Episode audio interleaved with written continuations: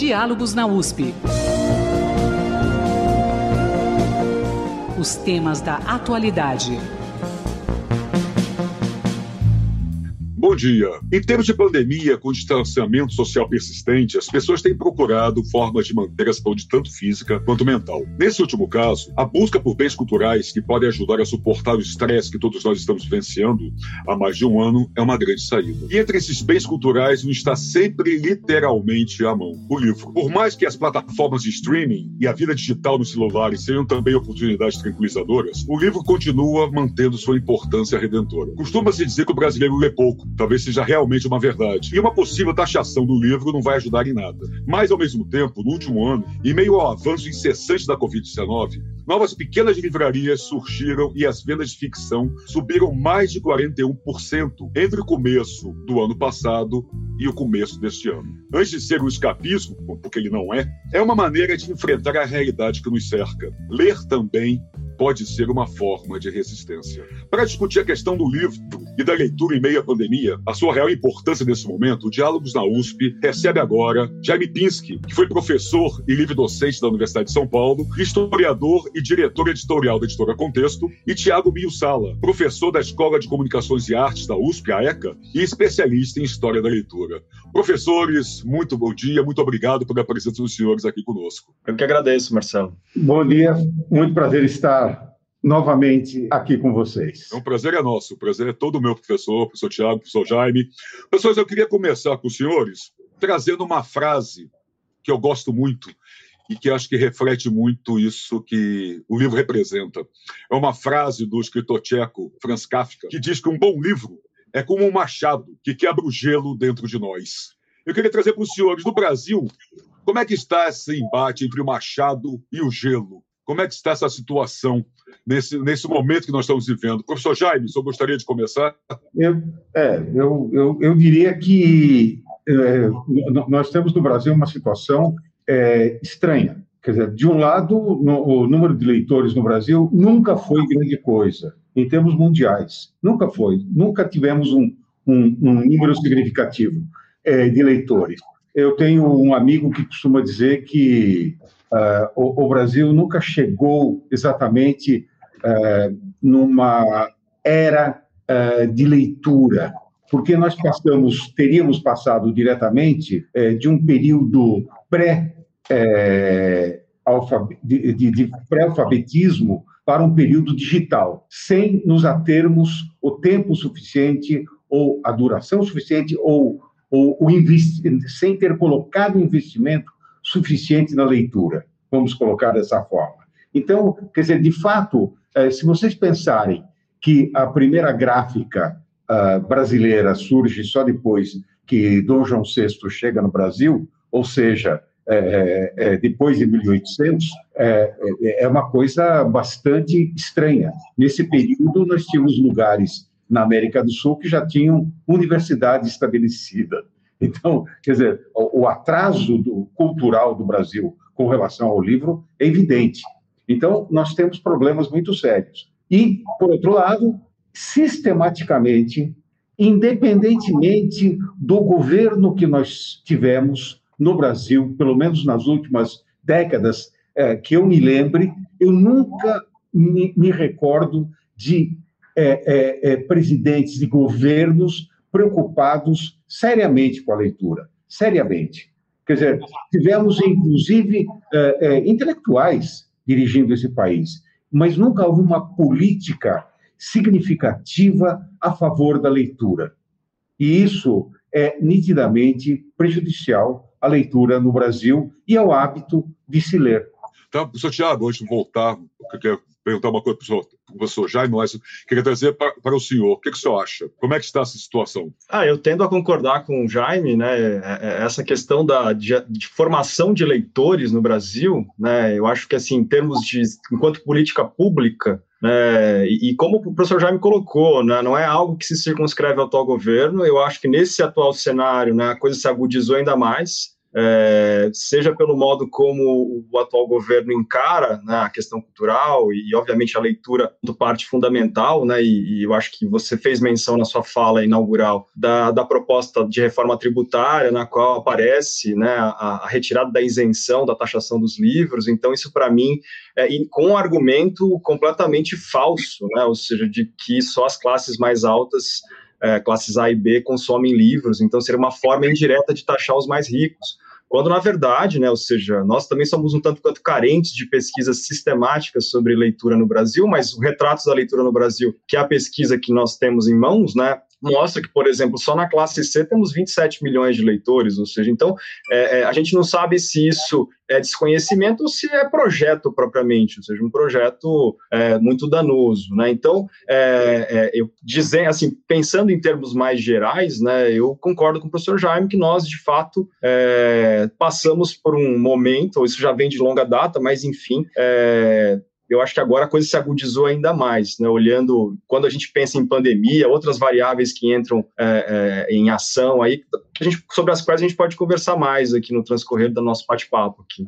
Não, com certeza, eu queria trazer exatamente isso para o professor Jaime, que na verdade, a, a política de leitura no Brasil nunca foi uma política de Estado, como também nunca foi uma política de governo, né?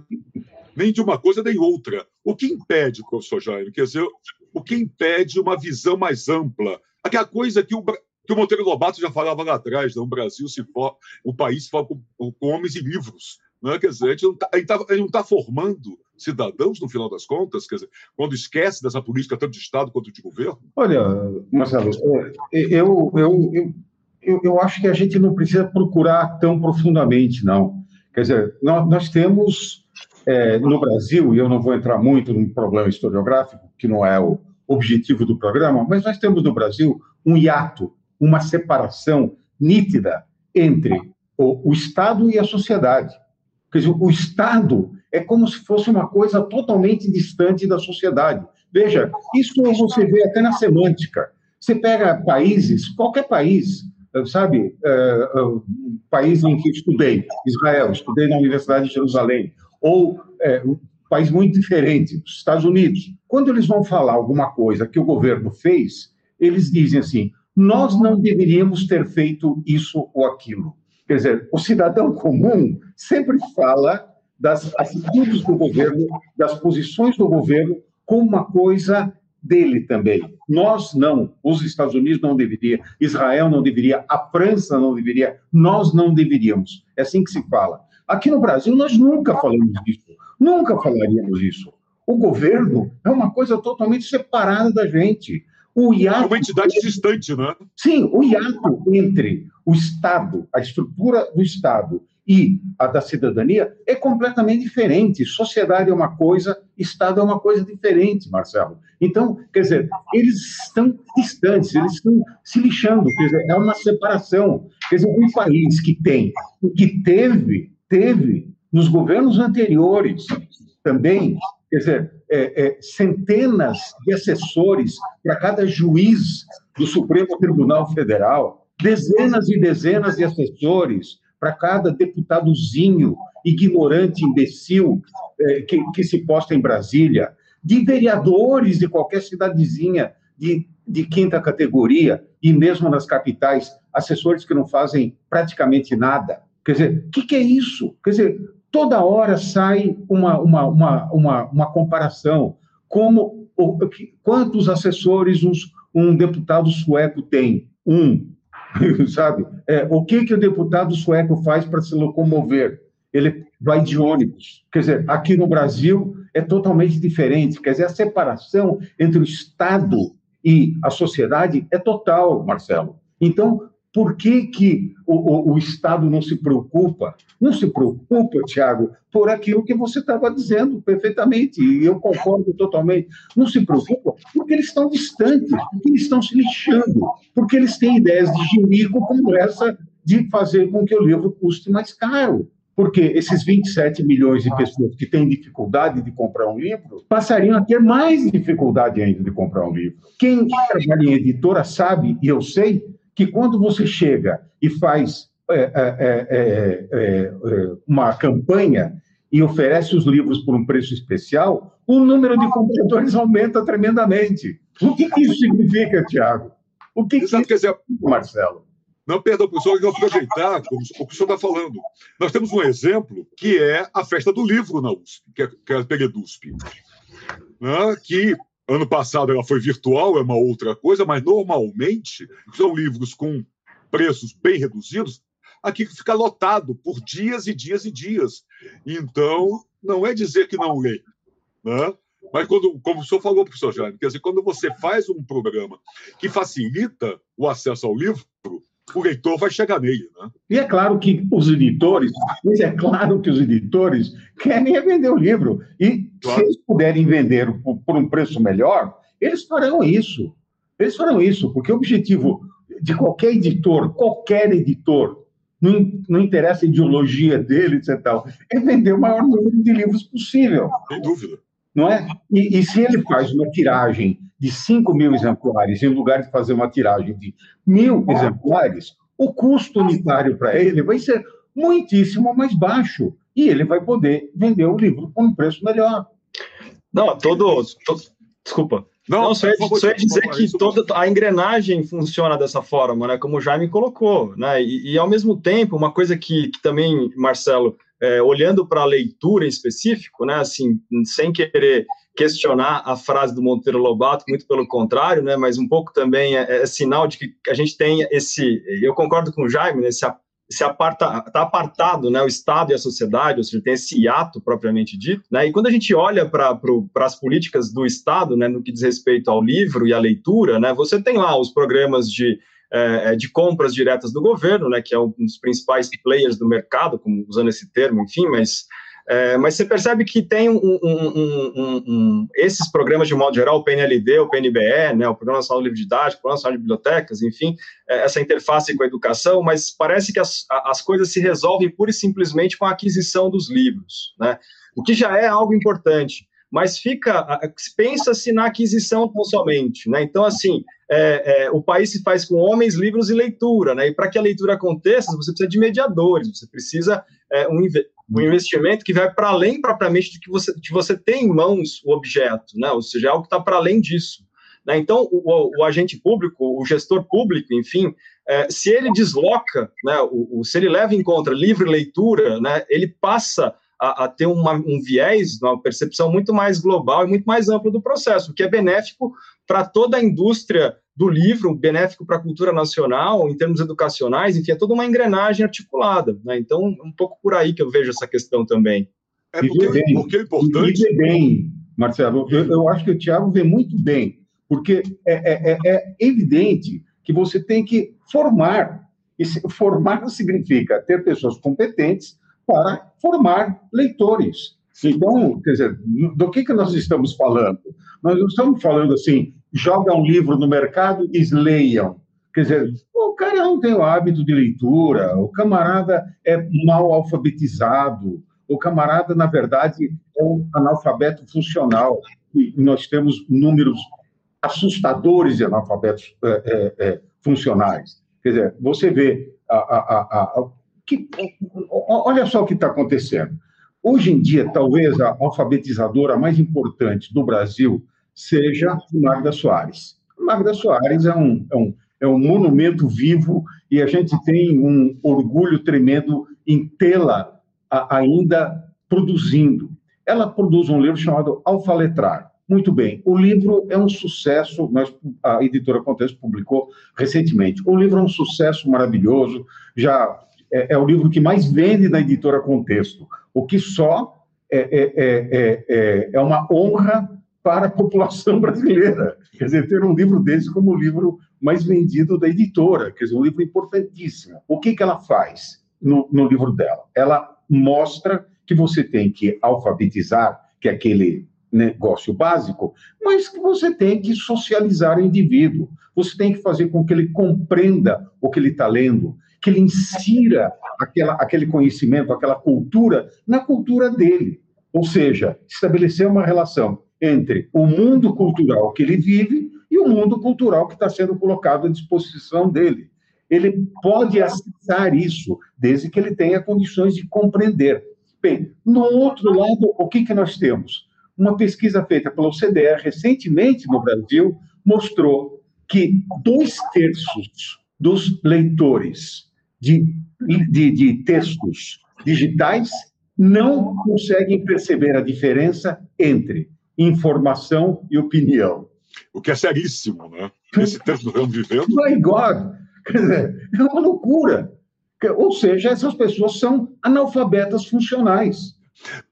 Professor Jaime, como é que reverte esse jogo? Como é que muda essa estrutura? Bem, é, segredo. Eu, eu tenho vários planos, né?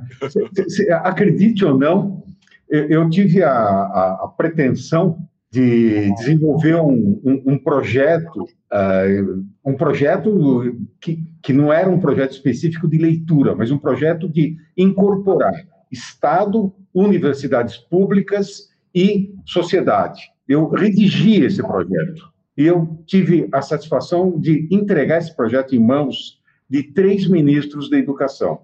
Três.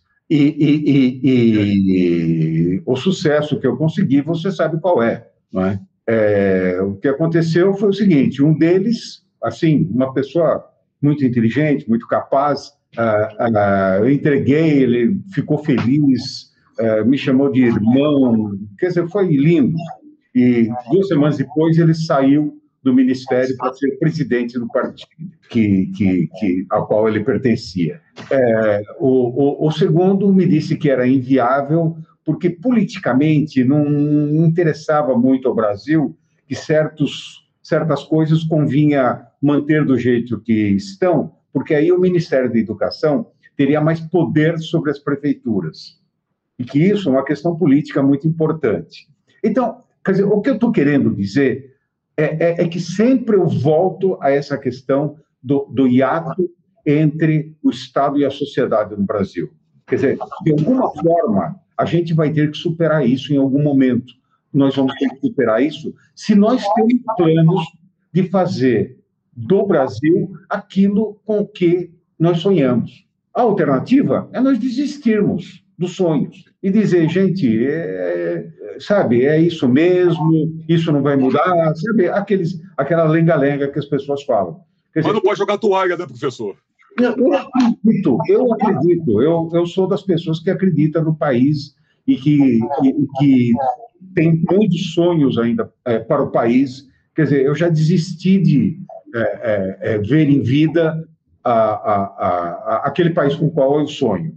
Mas eu acho que o, o país tem esperança, quer dizer, lentamente, aqui e ali, eu vejo sinais de evolução. Eu vejo, eu, eu recebo cartas, sabe? Você não acredita, eu recebo car cartas, né? Sim. Eu recebo e-mails, eu recebo WhatsApp de pessoas que leem livros da, da editora que eu, que, eu, que eu fundei, a editora Contexto, e as pessoas é, é encantadas com esse livro ou aquele livro, mostrando a importância que esses livros tiveram na vida deles. Então, eu não sei, eu acho que o que nós temos que fazer, pelo menos, é cada um cuidar adequadamente do seu quintal, fazer as coisas com a maior seriedade possível, dentro de um projeto uh, uh, de país, né? É dentro desse contexto, professor Tiago, o que, que o senhor acha? Quer dizer, um projeto de país tem que ter o livro, tem que ter os bens culturais. Né? É, eu, eu colocaria aqui, né? Eu estava ouvindo o professor Jaime falar, enfim, e, e essa questão, e, e, eu talvez comece por um ponto é, que o professor Jaime fez menção a Magda Soares, né? E, enfim, é, o trabalho com o conceito, com a ideia, enfim, com a prática, praxis do letramento, né? Algo que está diretamente ligado à Magda Soares. E letramento, né, é algo, é uma concepção, né, que obviamente você pode ter tem outras leituras possíveis, né, ou seja, considerar a alfabetização como um processo mais amplo, enfim, mas acho que a proposta da Magda Soares é, é extremamente pertinente de você pensar, né, por um prisma de que, sim, né, a, a leitura do mundo, como o próprio Paulo Freire também fala, precede a leitura do texto, né, então se você é, é, sai de uma visão instrumental, né, ou seja, está conferindo a alguém simplesmente a tecnologia do alfabeto, mas não está inserindo aquele aluno, aquela criança, enfim, na cultura letrada propriamente dita, ou seja, você tem um, um, um problema aí, né, ou seja, você está é, tem uma formação deficitária, né, que a gente já teve a oportunidade de mencionar, que o professor Jaime é, fez referência, né, e eu acho que isso realmente é algo é, endêmico. A gente percebe que, que os, o, o, o, como é que se fala, do ponto de vista dos currículos, você tem, inclusive, propostas de ter essa perspectiva mais abrangente no que diz respeito à, à, à leitura, ao letramento mais propriamente. Né? Então, acho que esse é o ponto, né, de você olhar é, para além da, da, do papel instrumental que o alfabeto, que a, a alfabetização tem. Se você pensar realmente na inserção do indivíduo na cultura letrada. E para isso, né, é importantíssimo você valorizar o livro. Né, e valorizar o livro enquanto esse objeto de cultura, né, enquanto esse objeto, é, é, é, talvez como diz o, o, o, o Borges, né, naquele famoso ensaio dele sobre o livro, né, o livro enquanto uma extensão do nosso, da nossa imaginação e da nossa memória. Né, o, o ser humano ele faz é, é como se fosse algo bem típico, né? ou seja, um telescópio é uma extensão da minha visão, o arado é a extensão do meu braço, né? mais o livro é a extensão é, da minha memória e da minha imaginação. Né? Então, acho que esse é um ponto importante é, e, e, dá para a gente discutir muito, né? ainda mais nesse contexto de pandemia, em que o acesso a, a, a versões pirateadas de livros, né? ou, ou mesmo os e-books, audiobooks, enfim, eu acho que são plataformas hoje cada vez mais presentes e, e, crescem, né, no que diz respeito aos seus usos, mas o livro físico continua sendo, de fato, né, o, o nosso objeto por excelência, e estimular, né, ou valorizar o lugar que esse objeto tem é fundamental em todos os sentidos. Assim. Então, eu vejo esse duplo, duplo caminho, e ao mesmo tempo, como eu, já, eu, eu mesmo mencionei, né, ou seja, pensar em termos de políticas públicas, né, uhum. para além propriamente né, de você conferir é, o, o, acesso ao livro, ou seja, o, o Estado né, ser um, um, um, dos pilares do mercado editorial brasileiro é são as compras do Estado, né, mas para além disso, esse investimento mesmo em leitura, né, informação de leitores. Então, se você pensar, né, tem uma dimensão educacional de você é, considerar o, essa inserção na cultura letrada de modo mais efetivo, um, uma perspectiva mais cultural de valorização do livro e é, é, é se a gente entrar é, por esse caminho, né, de olhar, mas para além do livro, pensar também a leitura e políticas que vão nesse sentido, né? Então, é, é um rápido diagnóstico, teria muito mais para falar e a gente pode continuar dialogando, mas... Não, acho que sim, Tiago, queria aproveitar, só trazer para você, e aí trazer já para o Sojaib também, está falando disso,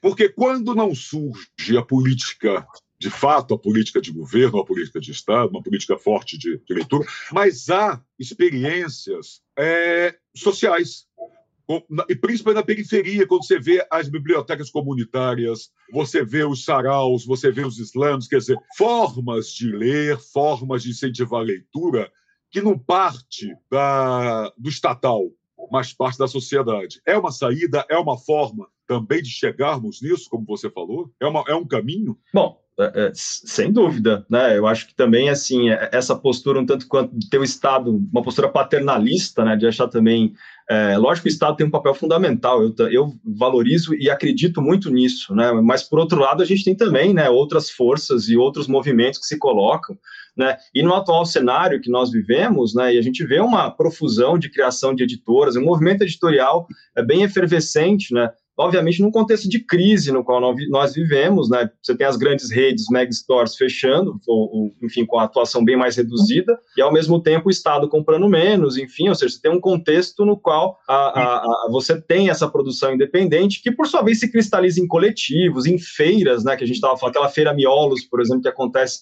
na Biblioteca Mar de Andrade. Então, a gente tem, é, é, você pensar também, Marcelo, esses clubes do livro que estão sendo ressuscitados também, né, que tem umas tiragens expressivas, sabe? Verdade. É, edições, assim, tiragem de 15, 20 mil exemplares, e né? Com muita é... saída, né, Tiago? São saídas, enfim. Tem saídas. E, e, e, professor eu acho, desculpe.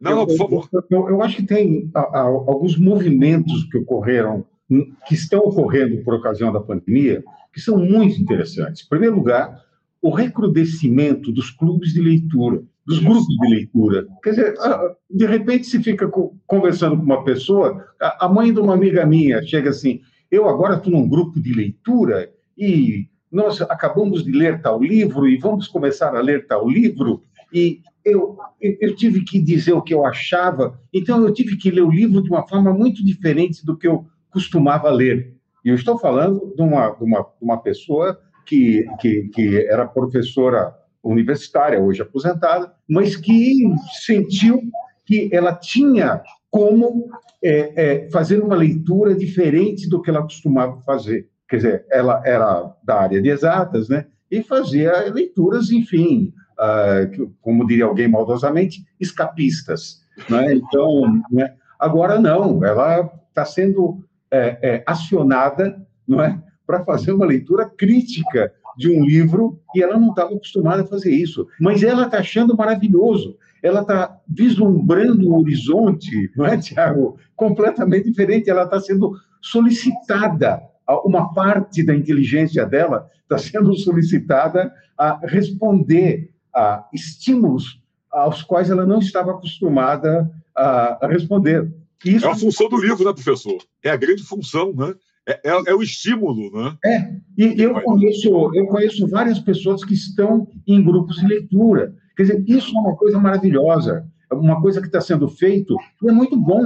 Quer dizer, o, o, o, esses grupos de leitura, em última análise, são o quê? São grupos de, de, de estudo. Quer dizer, eu lembro quando fiz a faculdade, eu tinha, eu tinha lá três ou quatro colegas, com, com as quais eram todas meninas, com as quais eu sentava para discutir e, e para ler junto, para pensar criticamente, para fazer sugestões até para o professor, etc. Quer dizer, é uma coisa muito positiva. Então, quer dizer, a sociedade ela tem uma dinâmica e, e ela busca saídas. Agora, evidentemente, o, o que, não, não vou entrar em ciência política, mas o Estado ele, ele ele não precisa ser paternalista, ele tem que cumprir sua obrigação. Ele tem que cumprir sua obrigação. E olha que nós estamos vendo o livro Alfa Letrar da, da Magda, já que estamos falando da, da, Magda, quer dizer, é provavelmente a obra mais importante é, publicada sobre alfabetização em, nos últimos muitos anos, muitos anos, né? ela, ela incorpora coisas, sem dúvida alguma, do Paulo Freire, e, na minha opinião, ela vai além, ela vai além, ela, é, é, é, o que, que ela está fazendo? O trabalho que ela está fazendo no interior de Minas é fantástico. Ela assumiu, depois de se aposentar na universidade, assumiu uma, a, a, a coordenação de alfabetizar todos os alunos de uma pequena cidade. Com quem? Com as professoras que já eram professoras lá. Como? Mostrando a elas que elas têm muito mais qualidade do que elas imaginavam. Então, e mostrando técnicas, aplicando técnicas muito funcionais. Né? Eu, eu, eu, quando a gente chegou e disse, Magda, você tem que escrever tudo isso, você tem que botar isso num livro só, é, o, o, Brasil inteiro tem que conhecer isso. Foi um projeto complicadíssimo. Magda é uma senhora de 87, 88 anos, quer dizer, não é uma menina. Ela se sentou, ela começou a desenvolver, o livro dela ficou fantástico, ficou fantástico. O livro dela vende para chuchu, quer dizer, é impressionante. Quer dizer, o Brasil está precisando disso. Agora, como que o MEC reage a isso? Vou comprar 200, 500 mil livros e distribuir para as professoras do Brasil? é uma piada, é uma piada. Nem, algumas prefeituras estão fazendo isso. Alguns prefeitos inteligentes estão fazendo isso. Quer dizer, um, um, um livro que é importantíssimo, que mostra os caminhos, não é? E nesse caso, professor, aí eu queria trazer para o senhor e para o professor Tiago. Nós, e nesse momento, em meio à pandemia e tudo mais, mas não é, não é, a culpa não é da pandemia, porque senão a gente se acostuma a colocar sempre a culpa da pandemia. A não. pandemia é, é, é, é, mais um problema. É uma variável. Né? é, a gente tem visto já há algum tempo, um desmonte dos nossos bens culturais, né? uma falta de atenção, principalmente nesse governo atual, de uma desvalorização da cultura, de uma forma geral. Então, como é que, como é que equilibra a questão do livro, da leitura, do conhecimento dentro de uma situação como nós estamos vivendo? Queria passar para o senhor, depois passar para o senhor Tiago. Vamos lá. É, é, é, evidentemente, nós temos um, um, um presidente que tá, está querendo ganhar um campeonato de pior presidente da história do Brasil. É, e é uma competição dura, porque nós tivemos péssimos presidentes ao longo da história. Mas este é, é um candidato muito forte e ele, desde já, já tem o meu voto. Ah, é, nesse, nesse... Eu também. tá vendo? Aqui está sendo fácil. Agora, sabe o que é, Tiago? Então, veja bem, quer dizer, ele não tem nenhum compromisso com o conhecimento. Quer dizer, ele faz questão de mostrar que não tem nenhum compromisso. Não tem nenhum compromisso com nada, não tem compromisso com a verdade. Quer dizer, recentemente, Marcelo sabe disso, a gente publicou um livro, é? Novos Combates é, é, é, pela História. Quer dizer, esse livro foi inspirado pela realidade atual. Quer dizer, nós trabalhamos lá com fake news, nós trabalhamos lá com distorções propositais, nós é, trabalhamos lá com acobertamento de verdades que estão sendo feitas hoje em dia, é? e mostrando que a história tem que resistir, porque a história, não é, é mesmo torturada, como está sendo feita, é, como está sendo torturada, ela em momento nenhum vai dizer essas coisas que os torturadores da história querem que ela diga. É, o senhor comentou, professor. Porque a história só... tem um compromisso com a verdade. Ah, eu só comentar que eu, antes de passar para o senhor Tiago, só para o senhor poder continuar, nós conversamos sobre esse livro em outra oportunidade, e o senhor falou que era um livro de resistência. E o é. livro, não só esse, mas o livro deve ser resistência, antes de mais nada? Não só esse especificamente. É claro, à medida, na, na medida em que o livro, o livro como um todo, ele trabalha com o quê? Ele trabalha ou com a busca é, é de verdades, não é? de diferentes verdades, de diferentes áreas, ou ele busca com a imaginação, com a delicadeza, com a sutileza. E, evidentemente, é um ato de resistência, porque o que nós temos atualmente é o oposto disso. É o oposto da verdade, é o oposto da delicadeza, é o oposto da sutileza. Quando você apresenta uma obra de ficção, não é, em que a pessoa lê e vai buscar o que ela tem de melhor em si, isso é um ato de resistência ao que existe hoje em dia, ao que está sendo apresentado, às ameaças que estão sendo feitas.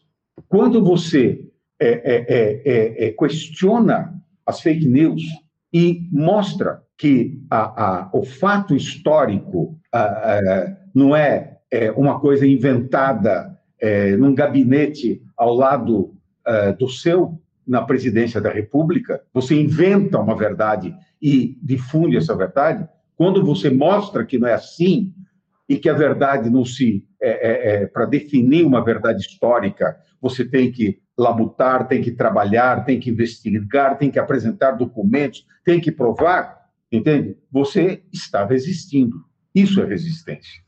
Professor Tiago, o senhor concorda? Quer dizer, o livro é resistência, e aí, emendando já a primeira pergunta que eu fiz para o professor Jaime, quer dizer, como se lida, como se escapa ou se sobrevive numa situação em que os bens culturais são atacados sistematicamente, a cultura do país é desvalorizada como nós vemos atualmente. É, então, é, eu acho que esse ponto que, que foi comentado, né, a gente começa a perceber de fato, né, que quando a gente mencionou lá a questão da taxação dos livros, enfim, que é um, um exemplo né, de todo um processo, quando você olha, por exemplo, as figuras é, do Ministério, né, principalmente aqueles que ocuparam a cadeira do Ministério da Educação, né, e, e enfim, é, o Ministério da Cultura deixou de ser propriamente um ministério, né, acho que isso é muito sintomático também do modo como o, o, o, o atual governo encara né, a questão. Enfim, eu acho que tem vários indícios aí, né, de uma postura, é, como é que se fala, de cerceamento de vozes né, discordantes, essa ênfase que o professor Jaime colocou né, nessas inverdades que são é, proferidas aos quatro ventos aqui, e isso de modo sistemático, como forma de você desviar a atenção das questões mais urgentes, ou seja, como uma estratégia propriamente. O que é mais é, é, preocupante é isso, né? Ou seja, como esse procedimento se instaurou como algo, como, um, como uma estratégia propriamente política né, para um governo que não tem projeto e, e, e ou na verdade tem projeto, mas um projeto mais destrutivo do que qualquer outra coisa, né? Para ele de alguma forma, é, é, enfim, é, é, tirar da frente ou pelo menos é, obscurecer aqueles que seriam de fato os grandes problemas do país.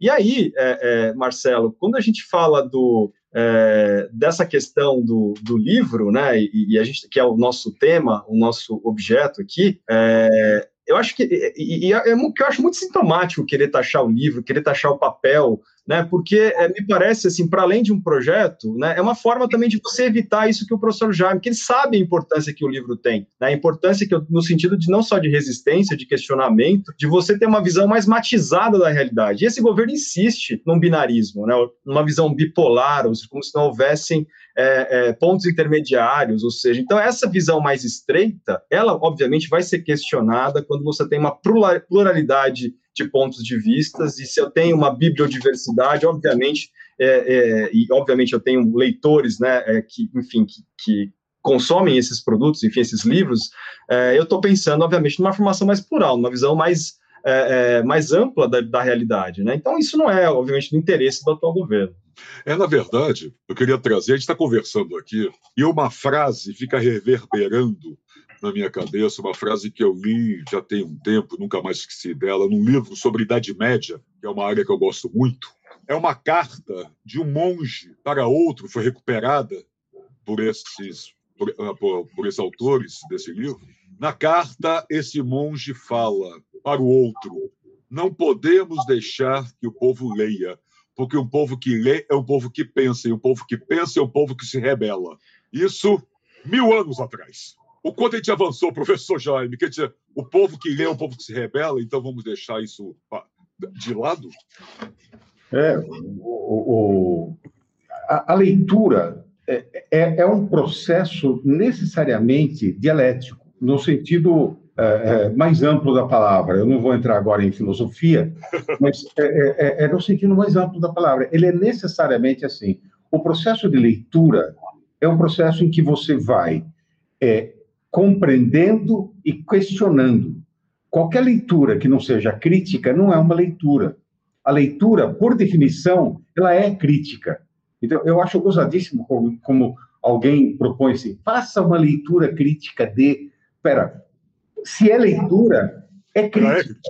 Ou senão não é leitura. Senão é, um, senão é uma simples decodificação de tipos que se convencionou aos quais se convencionou dar determinados sons.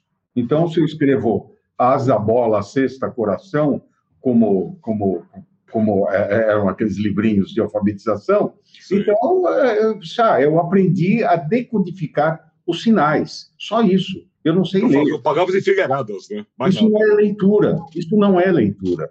Quer dizer, a, a leitura vai muito além disso. A leitura é, é, é, você tem que quando eu chegava na Unicamp e, e, pegava meus aluninhos de primeiro ano de graduação, e eu adorava dar aula no primeiro ano de graduação, não é? Eu, é, é, é, eu, digo, eu dizia assim, quais são as etapas da leitura? Porque você começa a ler, aí você tem que compreender o que você está lendo. Então, todas as palavras que você não entende, você grifa e vai buscar, se for o caso, no dicionário. Aí você tenta verificar se as frases fazem sentido.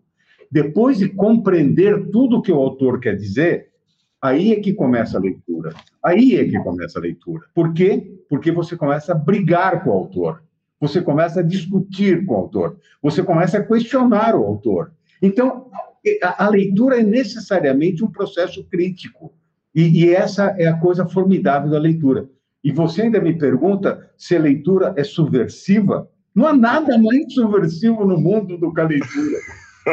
então, aproveitar em cima disso para trazer para o professor Tiago, dentro dessa, dessa subversão deliciosa que é a leitura, eu queria trazer, eu estou muito cheio de aforismos hoje, é que eu li essa frase do, do psicanalista Bruno Bettelheim, e isso me chamou a atenção, em cima até do que o senhor comentou, professor Jaime, e o senhor escreveu a respeito disso também, que é a questão do letramento, é, do quanto o jovem é, com o celular, que lê que vê as coisas no celular, ou que vai muito para o eletrônico, para o, a, a, uma vida fora do livro, mas para a vida mais automatizada, digamos assim, mais eletrônica. E o, o Belterheim escreveu isso, professor Tiago, isso ainda bem antes de streaming, celulares e tudo mais. Falou da televisão.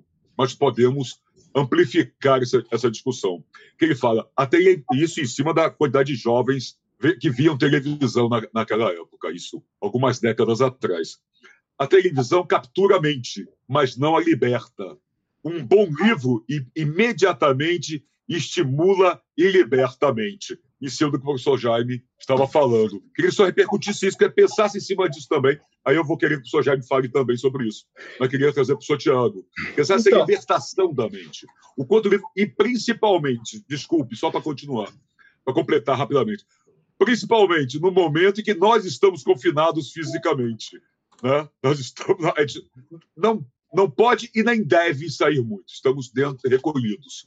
Mas precisamos dessa libertação da mente também, na é verdade. Então, é, é, por exemplo, né, se você, eu vou citar, falar rapidamente aqui dessa questão, Marcelo, mas é, é, é o conceito, né, tem o Michel de Certeau, né, que é um dos estudiosos da leitura, né, e ele tem um texto que ele fala ler uma operação de caça, né, e aí ele fala do conceito de assimilar, né, ou seja, é, será que quando nós lemos, né, nós, né, de alguma forma, somos assimilados por aquilo que lemos, nos tornamos aquilo que lemos, ou, pelo contrário, nós assimilamos aquilo que lemos ao que nós somos, né? E aí, entre essas duas opções, existe uma escolha, né? Ou seja, você encarar esses dois processos, né? Então, assim, você pensar num leitor passivo ou você pensar num leitor ativo. Né? A própria definição de leitura, como o professor Jaime colocou, né? E quando a gente vai né, para um embasamento linguístico, né, você vai pensar a, a, dimensão pragmática do ato de ler e pensar a pragmática enquanto um dos compartimentos da linguística, enfim, é, você vai é, considerar o leitor né, como, um, é, como o, o, um dos autores, um autor francês, o Manguenot, coloca, como um coenunciador, ou seja, ele nunca é passivo, ou seja, é ele que vai dar vida ao livro, ou seja, o livro ele só funciona na medida que o autor, o leitor, perdão, o coloca em funcionamento. É como se o livro, todo ele fosse vazado de lacunas e essas lacunas vão ser preenchidas pelo leitor.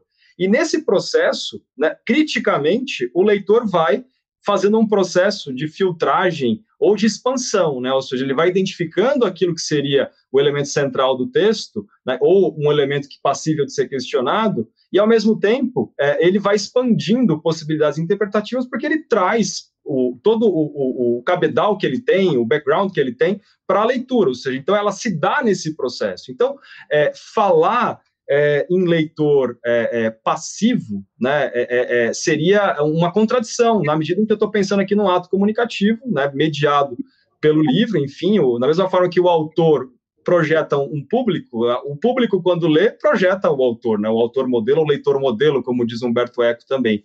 Então, eu acho que nesse, nesse processo, né, e aí também para trazer uma citação, né, por acaso estava trabalhando com os alunos em aula outro dia, né, o, aquele crítico Harold Bloom, né, ele falando que ele colocava os alunos para ler um texto difícil, para ler Shakespeare e ler em voz alta. Né? Aí a ideia também da leitura oralizada. Né? E ele falando assim, e aí ele faz uma comparação, é, dizendo assim, apesar dele ser um homem da palavra, e ele faz essa ressalva, né, ele diz que é, é, diante de uma tela, né, a chance de você se mostrar mais passivo é maior do que diante dado texto verbal propriamente, porque você é, é, de alguma forma é obrigado né, a construir as imagens, ou a, pensando num texto de ficção, ou mesmo é, pensando num texto histórico, como o senhor Jaime colocou, ou seja, você tem um trabalho imagético muito mais efetivo do que você se deparar com, por exemplo, no caso de um filme ou de uma série ou algo assim, em que você tem ali propriamente é, a imagem em movimento, né? Então, isso permite, permite só, só pode. Claro, por favor, senhor. É por isso mesmo, Tiago, por isso mesmo, Tiago, que é muito difícil ser bovino diante de um livro. E é muito fácil ser bovino diante de uma tela de TV. Quer dizer, o indivíduo sentou lá e fica recebendo aquelas coisas, né? É, ao passo que o livro, você tem um trabalho em que a sua imaginação é fundamental. Aliás, todos nós já vivemos a experiência de ler um livro e depois ver um filme. E dizer, é outra coisa, né? Que absurdo! Porque você criou um filme é na sua cabeça, fizeram... você criou a voz do personagem. Isso, como é que fizeram o personagem desse jeito? Não é, meu, não é o meu personagem, né? Pronto, é isso. É, não, não, mas eu só, eu só ia complementar que é, é, é como se é, é, é, uma tendência, né? não necessariamente que diante de uma tela você necessariamente é, se torna passivo, né? Eu acho que tem, um, obviamente, a gente está pensando também num, num, ato comunicativo aí, mas que existe uma propensão maior, né, de você, é, que a, o, o, que é exigido de você é menor. Por isso que o Bloom ele fala, é, eu coloco sempre meus alunos a lerem textos difíceis, né? Porque um texto difícil faz com que você, né, e pensar ler Shakespeare vazado no inglês é muito diferente do inglês atual, né? Quando, por exemplo, coloco meus alunos para lerem, sei lá, um autor barroco, Manuel Botelho de Oliveira, que o Marcelo conhece, que o Ivan Teixeira, que foi orientador dele também, era um estudioso, por exemplo. Então, é, é, é uma dificuldade tremenda, né? Porque você tem que se deslocar temporalmente, né? Se deslocar para aquela poética que foi sobre a qual aquela obra foi erigida e, ao mesmo tempo, esse esforço interpretativo. Né? Então, realmente, é, é, é, é a, você se torna muito mais reativo, né? Ou seja, você não está ali passivamente, você precisa atuar de modo efetivo diante do texto como um bom leitor, né? E o leitor necessariamente ele ele torna o texto vivo, né? Ou seja, é, é, é, um livro é letra morta, ele é um objeto, né? um objeto encadernado, folhas dispostas em cadernos, dobradas, encadernado. Ele só vai se tornar livro efetivamente quando ele é lido. Né, e mais que isso, né, professor Jaime? Uma coisa que o Holbrook Jackson falava, estudioso do livro, os cinco sentidos do livro, né? Que ele tem forma, ele tem cheiro, ele, você sente a aspereza ou não de uma capa. O livro é também um objeto vivo nesse sentido, né? E você sabe, é, é tão, é, é, tão gozado, quando você vai fazer um livro, né? Você vai produzir um livro. Então, você recebe um original. Então, o processo todo de transformar aquele original num livro é um processo extremamente complexo e principalmente em editoras onde você tem editores. Então, a, a, começa havendo um longo diálogo entre o autor e o editor porque você tem que eh, dizer para o editor que não dá para ele colocar todo o conhecimento dele nesse livro, senão ninguém vai suportar aquilo. Não porque ele tenha muito conhecimento, mas porque ele quer ostentar, às vezes, esse conhecimento. Então, como é que eh, essa negociação já começa sendo uma negociação muito complexa? E depois você tem que pensar: pera, quem vai ler esse livro? Como vai ler esse livro?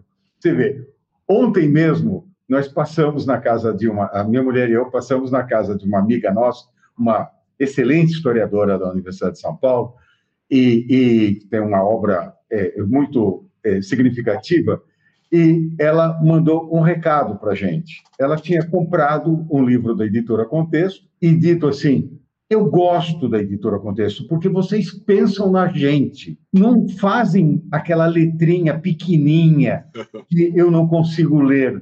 Quer dizer, é, qual era a coisa? Quer dizer, quando a gente vai fazer um livro, você tem que estabelecer também aí o diálogo, é, Marcelo e Tiago, também aí o diálogo, também eu estou dialogando, eu sou interlocutor dessa coisa toda.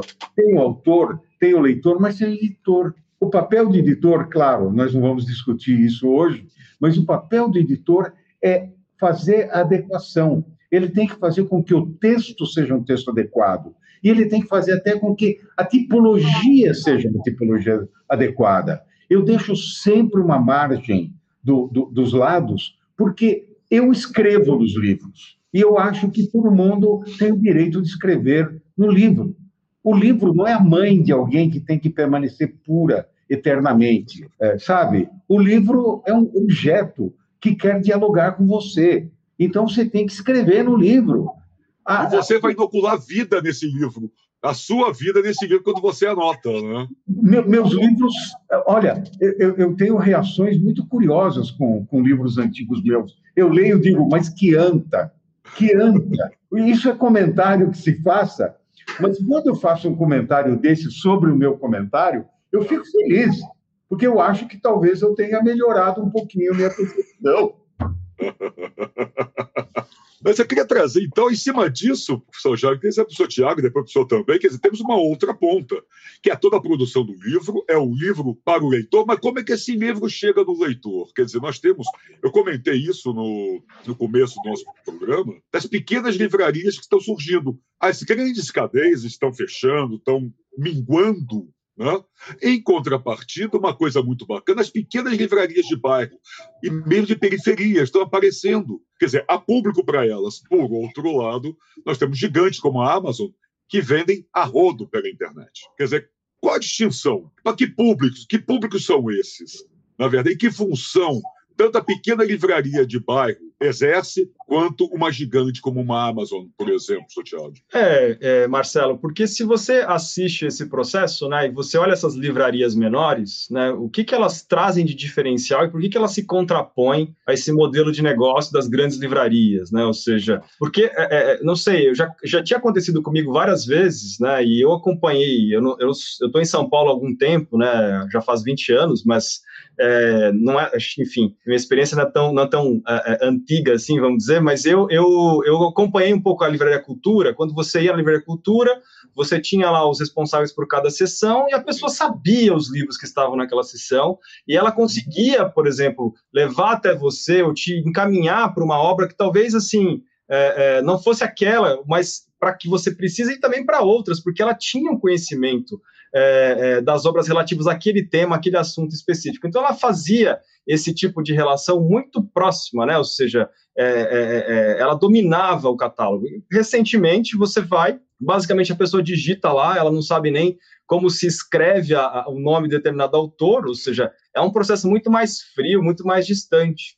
Né? Então, esse processo, e a gente assiste nas livrarias menores, né, uma, uma curadoria maior, né, ou seja, uma preocupação também com recortes temáticos mais específicos, é, esse, essa relação pessoal também muito mais, mais afinada, e mesmo na pandemia, né, com isolamento social, você tem lá os livreiros propriamente, fala, que a gente chama livreiro, livreiro enquanto tal, né, não propriamente aquele vendedor de livros. Né, ou seja, são duas coisas diferentes. Então, você pensar a livraria como um espaço de cultura, né, e eu acho que esse também é um dado importante, você vender para o leitor não só o livro, mas a experiência, né, a experiência de você é, é, comprar aquele livro, de você ter conteúdos específicos produzidos a respeito daquele livro, né? mesmo agora na pandemia, você tem algumas editoras que acrescentam dentro do livro um, um, marca, um marcador de páginas com um QR Code, você clica, ele leva você para um curso que foi ministrado sobre aquele livro, enfim, é, é, é, e a livraria enquanto espaço de cultura propriamente, e não aquela coisa fria, é, aquela coisa meio asséptica é, que a gente percebe nas grandes redes, né, que por sua vez também acabam pecando pelo próprio catálogo, né? Porque é muito mais centrado em best-sellers e você acaba deixando de ter acesso a uma produção que é muito maior. Então, livrarias assim acabam sendo são benéficas para a indústria de modo geral, né? Porque você acaba tendo espaço para que outros livros ganhem, enfim, ocupem espaço nas prateleiras, né? Não só aqueles de maior, enfim, maior é, é, destaque ou que, sobre os quais teve maior investimento ou coisas assim. Tá, então eu, eu poderia também falar sobre a, a, Amazon, mas não sei se o professor Jaime quer fazer alguma parte sobre isso, enfim, aí eu, eu passo a palavra e depois eu volto, sem problema. Não, vou, antes de passar para o professor Jaime, queria só contar uma historinha rápida para vocês, que você comentou a questão da livraria como espaço cultural e como as grandes redes, às vezes, tinham mais vendedores de livro do que livreiros. Sim. Uma vez, lá atrás, eu fui comprar um livro de, que eu queria dar de presente para um amigo, que é Os Gatos, a tradução do Cats, do T.S. Eliot. Sim. Ah, e eu fui nessa grande, numa da, uma livraria dessa grande rede que nem existe mais. A editora do livro também não existe mais, que era nórdica. E eu fui e falei, ó, quero comprar o livro que é Os Gatos, o livro de poesia, a, a, a, a capa é assim, o tradutor é falando de tal, o, o autor é T.S. Eliot. A menina olhou para mim e falou, os gatos só querem. Eu falei, é. Foi do computador, é os gatos só querem. Eu falei, é. Olha, os gatos nós não temos, mas eu tenho um ótimo sobre criar cachorros. Aí você desiste, eu fui para outra. Né? Porque você vem, porque falta essa, essa relação com o livro como bem cultural. Ele não é um produto qualquer. É isso, professor Jaime, quer dizer, tem uma relação especial com o livro que as livrarias e uma Amazon, como o Tiago passou para o senhor, deve ter também? Olha, é, é, eu, queria só fazer um, comentário é, que, é o seguinte: alguns anos atrás, a editora Contexto tinha uma relação muito boa com a Livraria Cultura. A Livraria Cultura desempenhou um papel muito grande na história cultural do Brasil. Eu acho que nós não podemos esquecer o histórico é, dessa livraria. Quer dizer, de uma, de uma, de uma senhora é, judia alemã que chegou e, e começou a montar um esquema na base de empréstimos. Enfim, há toda uma história dessa livraria muito bonita. E, e, e eu, particularmente, tinha uma relação muito próximo com Pedro Hertz, que era quem dirigia Sim, até para os filhos a, a livraria. E um dia eu disse a ele isso que me pareceu óbvio, e, e não fui eu que descobri a pólvora. Eu falei, por que, que vocês têm agora apenas vendedores de livros em vez de livreiros? E ele me deu uma resposta, porque é muito caro hoje em dia você manter pessoas mais qualificadas. E eu insisti, evidentemente, eu não, não conhecia a contabilidade da livraria, não, tenho, não tinha e não tenho autoridade para é, fazer uma crítica é, é, bem estruturada sobre isso, mas eu disse a ele: veja, do jeito que está, eu chego lá, falo de um livro e o camarada vai até um computador e tenta uh, digitar aquilo que ele imagina que seja o nome do autor ou o nome do livro. Isso eu posso fazer na minha casa. Eu não tenho que ir até a livraria para fazer isso. Eu faço em casa e peço. A, a, a, a gente comprava livros sistematicamente para crianças, as crianças da família. Então, filhos, netos, sobrinhos, agregados, etc., um monte de gente. Nós comprávamos sistematicamente um número grande de livros. E nós paramos de ir à livraria, de frequentar a livraria, porque a livraria deixou de dar a atenção que a gente precisava. Nesse momento, eu falei literalmente para várias pessoas: essas livrarias estão condenadas, porque elas não estão oferecendo nada. O que elas estão oferecendo, eu tenho em casa. Eu cato esse computador que estou usando nesse momento e faço a compra. E ainda consigo, eventualmente, um desconto. Quer dizer, é, a, a, a, a coisa já estava avisada. Então, de fato, de fato, de fato, quer dizer, o que, que nós temos agora? Nós, o que, que nós tivemos? Essas livrarias foram perdendo sua serventia. O que está aparecendo no lugar delas? Exatamente as pequenas é, livrarias, que algumas delas têm a humildade suficiente de dizer: nós não vamos ter todos os livros possíveis e imaginados, é impossível. Então, vamos nos especializar numa determinada área. Quer dizer, um amigo meu, por exemplo, resolveu abrir uma livraria num bairro da zona leste de São Paulo, mas ele abriu ao lado de uma faculdade. Ele teve o azar da pandemia, quer dizer, coincidiu isso. Mas a pandemia vai acabar. E daqui a alguns meses, ele estará vendendo livros adequados aos alunos dessa faculdade. Ele vai conversar com os professores, ele vai pedir a bibliografia dos professores e ele vai ter os livros adequados para esses alunos. Ele vai ser um sucesso eu tenho certeza absoluta que ele vai ser um sucesso. E assim, outro que tem livros para mulheres, como se mulher lesse livro diferente. É, mulher lê mais livro do que homem, livros de ficção, muito mais, mas é, não são necessariamente diferentes. Mas livros feministas ou livros é, é, é, de, com problemas raciais, etc. Então, as pessoas, ou livros de economia, ou livros de história, as livrarias especializadas vão avançar, vão crescer muito aqui em São Paulo e vão crescer muito pelo Brasil todo. Eu tenho Sim. certeza absoluta, certeza absoluta disso.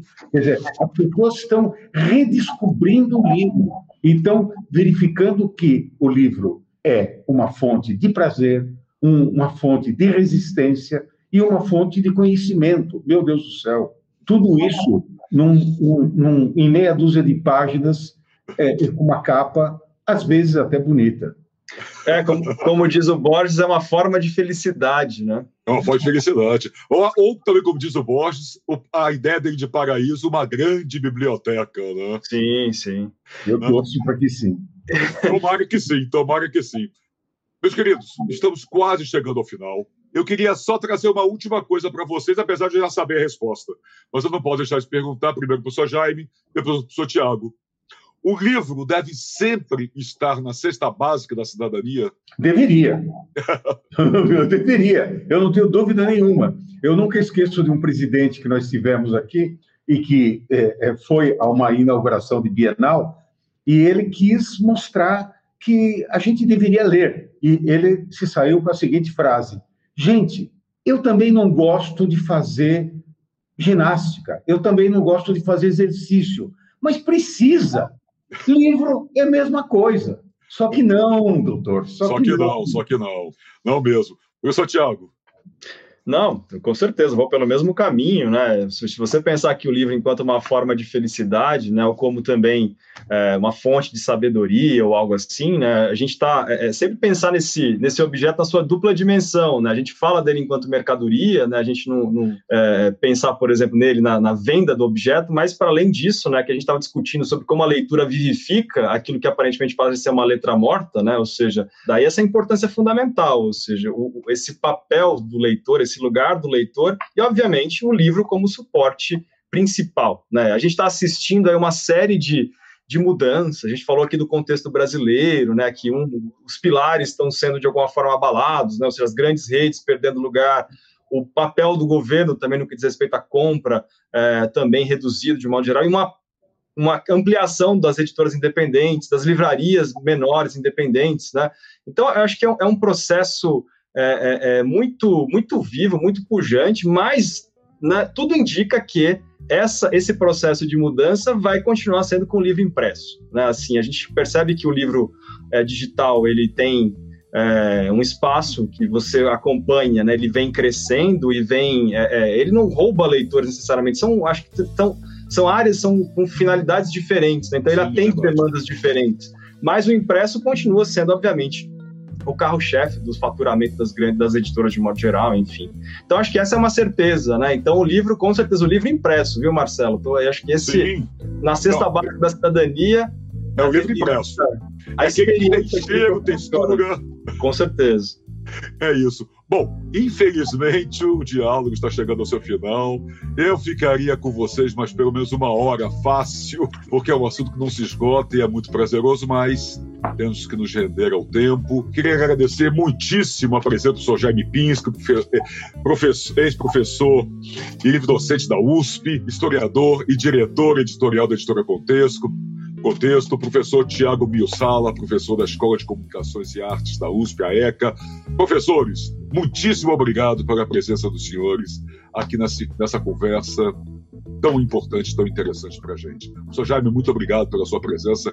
Um prazer imenso revê-lo. Igualmente, muito obrigado. E muito obrigado, Tiago, pela parceria extremamente agradável que eu tive com você. Você, Tiago, muito obrigado. Não, sou eu que agradeço. É um prazer estar com você, Marcelo, e conhecer o professor Jaime, né? Eu sou consumidor né, do, do, importante acervo que ele vem publicando há muito, há longo tempo, enfim. E é um prazer imenso conhecê-lo e poder discutir algumas questões aqui que para a gente são sempre muito caras. Obrigado mesmo. Muito obrigado a vocês, obrigado a você que nos assistiu até agora. Fiquem bem, semana que vem tem mais e cuidem-se. E se sair de casa, usa máscara. Até a próxima.